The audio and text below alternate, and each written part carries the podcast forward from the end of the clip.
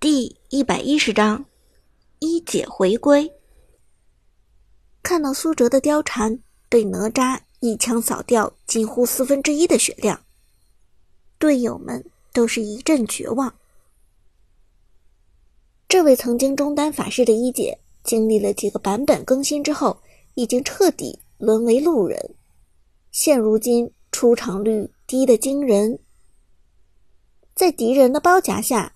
苏哲还是坚定的使出二技能“元心结”，位移穿梭，直接钻入敌人的包围圈。苏哲这是明知山有虎，偏向虎山行。顾以你都不敢看下去了。不是吧？都这样了，你还敢往前冲？队友们也纷纷打出信号：撤退，回防高地。状态不好，撤退。但苏哲没有办法，如果不打出被动效果减速的话，那么他同样只有死路一条。元心结直接穿过哪吒和阿珂，在两人身上打出花之印记。与此同时，苏哲的一技能再次给出，粉色的花球直接命中敌人。一放一收，四梅花之印记已经成型，被动技能引发爆炸。阿珂和哪吒同时被减速。除此之外，被动技能效果还给貂蝉提供了一百点生命回复。但在哪吒炙炼火种的影响下，貂蝉的生命回复效果并不显著，甚至可以说，貂蝉的生命回复简直和没有一样。有了哪吒炙炼火种百分之二十五的效果减免，一百点生命恢复只剩下七十五点。局内队友猴子更是打字道：“对面有哪吒还选貂蝉，这不是蠢吗？”刚刚被送回泉水的孙膑也连忙打字：“射手走吧，让貂蝉送。”但就在这时，顾以你却忍不住惊呼起来。好高的伤害！看着苏哲的手机屏幕，顾以你眼睛瞪得溜圆。因为貂蝉的被动不仅有减速效果和回血效果，同样会产生小范围爆炸，对敌人施加真实伤害。而原本数额不算巨大的真实伤害，在这一刻忽然伤害爆表，打的哪吒和阿珂血量骤降。这是怎么回事？顾以你一脸震惊，好奇的问道。苏哲轻轻一笑：“是爆裂之甲。爆裂之甲每受到一次攻击，就会叠加一层伤害加成。这伤害加成是对所有伤害生效的。貂蝉的普通攻击、技能攻击的效果包含其中，而被动技能产生了真实伤害。”同样包含其中，而哪吒的炙炼火种由于是持续灼烧，所以很快就可以帮助貂蝉叠满五层伤害加成。因此，面对哪吒，爆裂之甲简直就是貂蝉的神装。看到貂蝉一个被动爆炸打出如此高额的伤害，对面三个人也都是始料未及。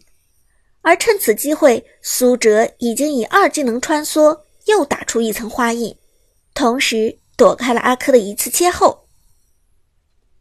不过诸葛亮拥有着同样高频的位移，二秒的 CD 让就算身处大招范围之中的貂蝉都不敢小觑。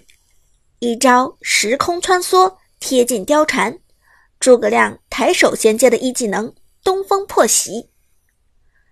貂蝉强吃一招技能，血量再次下降。这时，哪吒和阿珂开始包抄，从两侧开始围攻。但貂蝉华丽转身，居然轻飘飘逃走。凭借着爆裂之甲的被动，貂蝉在速度上已经不落下风了。两秒过后，转身又是一个花球推出，标记命中阿珂和哪吒。再次触发爆炸伤害，两次真实伤害叠加技能本身的法伤，脆皮的荆轲血量已经所剩无几。而就算是皮糙肉厚的哪吒，此时也快要承受不住。要知道，真实伤害可是无视任何护甲防御的恐怖伤害。但哪吒血量终究还剩下三分之一，他尝试着翻身过来，用二技能束缚住貂蝉。这时，苏哲给出召唤师技能净化，清除哪吒的控制效果之外，接下来的一点五秒之内同样免疫控制。净化后的貂蝉再次穿梭进了人群，同时推出花球收割残血并且被减速的刺客阿珂。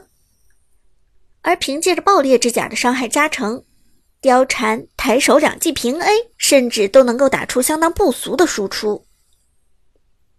旁边的孙尚香原本已经准备跑了，但看到貂蝉一 v 三还单杀了阿珂之后，立即改变主意，一个后滚翻朝着河道冲去，抬手一枪命中诸葛亮。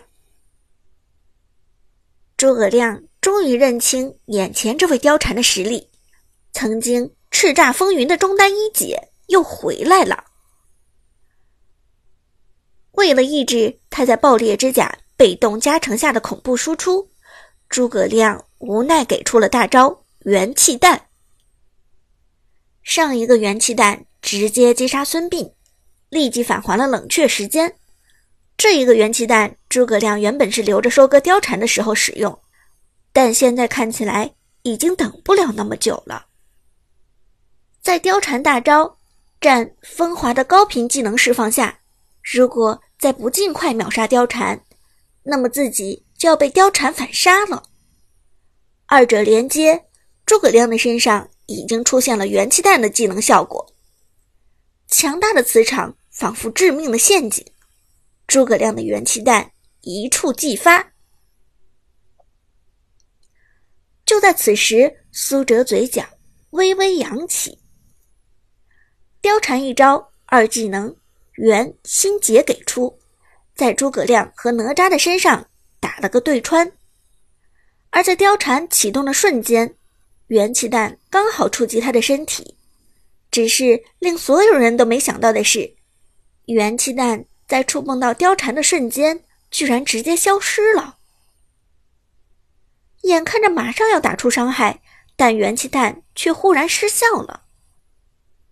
顾依妮一脸震惊的问道：“怎么回事？诸葛亮大招怎么没了？”因为貂蝉消失了。苏哲微笑说道：“貂蝉在释放二技能位移之后的零点三五秒内会进入一个消失状态，这个消失状态类似于李白的无法选中，但持续时间要短得多。只要利用好这消失状态。”那么就没有什么东西是躲不过去的。什么？零点三五秒？顾依妮眼睛都瞪圆了。要不要这么恐怖？零点三五秒的时间你也能把握住？苏哲点点头。当然了，这个时间是必须要把握的，否则我就要被诸葛亮收割了。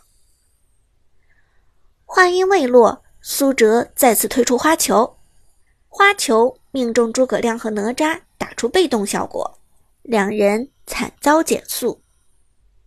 看到貂蝉神之操作，躲过诸葛亮的元气弹，孙尚香也瞬间找回了自信，趁哪吒和诸葛亮被减速的时机疯狂输出，爆出红字打残诸葛亮。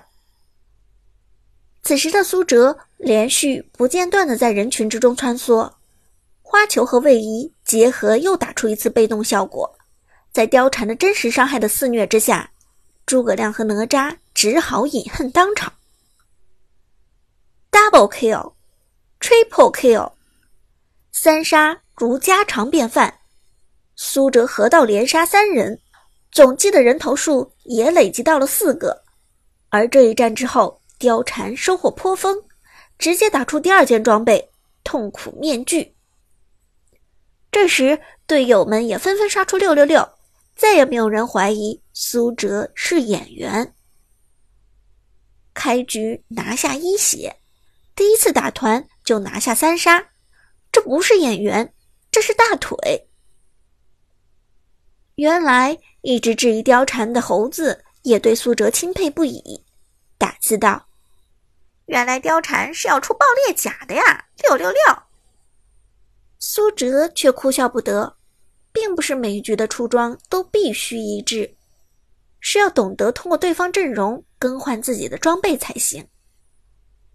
而在打出了痛苦面具之后，苏哲的下一件装备是极寒风暴。极寒风暴除了能够增强貂蝉的防御能力之外，还会提供百分之二十的冷却减缩，而游戏中冷却减缩的上限就是百分之四十，因此一双冷静鞋百分之十五加上痛苦面具百分之五，再加上极寒风暴百分之二十，刚好达到冷却减缩的上限。至于常规貂蝉的吸血出装，苏哲就准备完全放弃，毕竟对面已经有了哪吒，再强行使用吸血装，就有些往枪口上撞的意思。貂蝉的被动有真实伤害，有减速，放弃了回血也同样吃得开。只不过如此一来，貂蝉的生存能力就会下降，而这就需要从操作上来弥补。好在苏哲对自己的操作很有信心。貂蝉不靠回血，全靠秀。曾经版本中强势法师一姐，在苏哲手中顺利回春。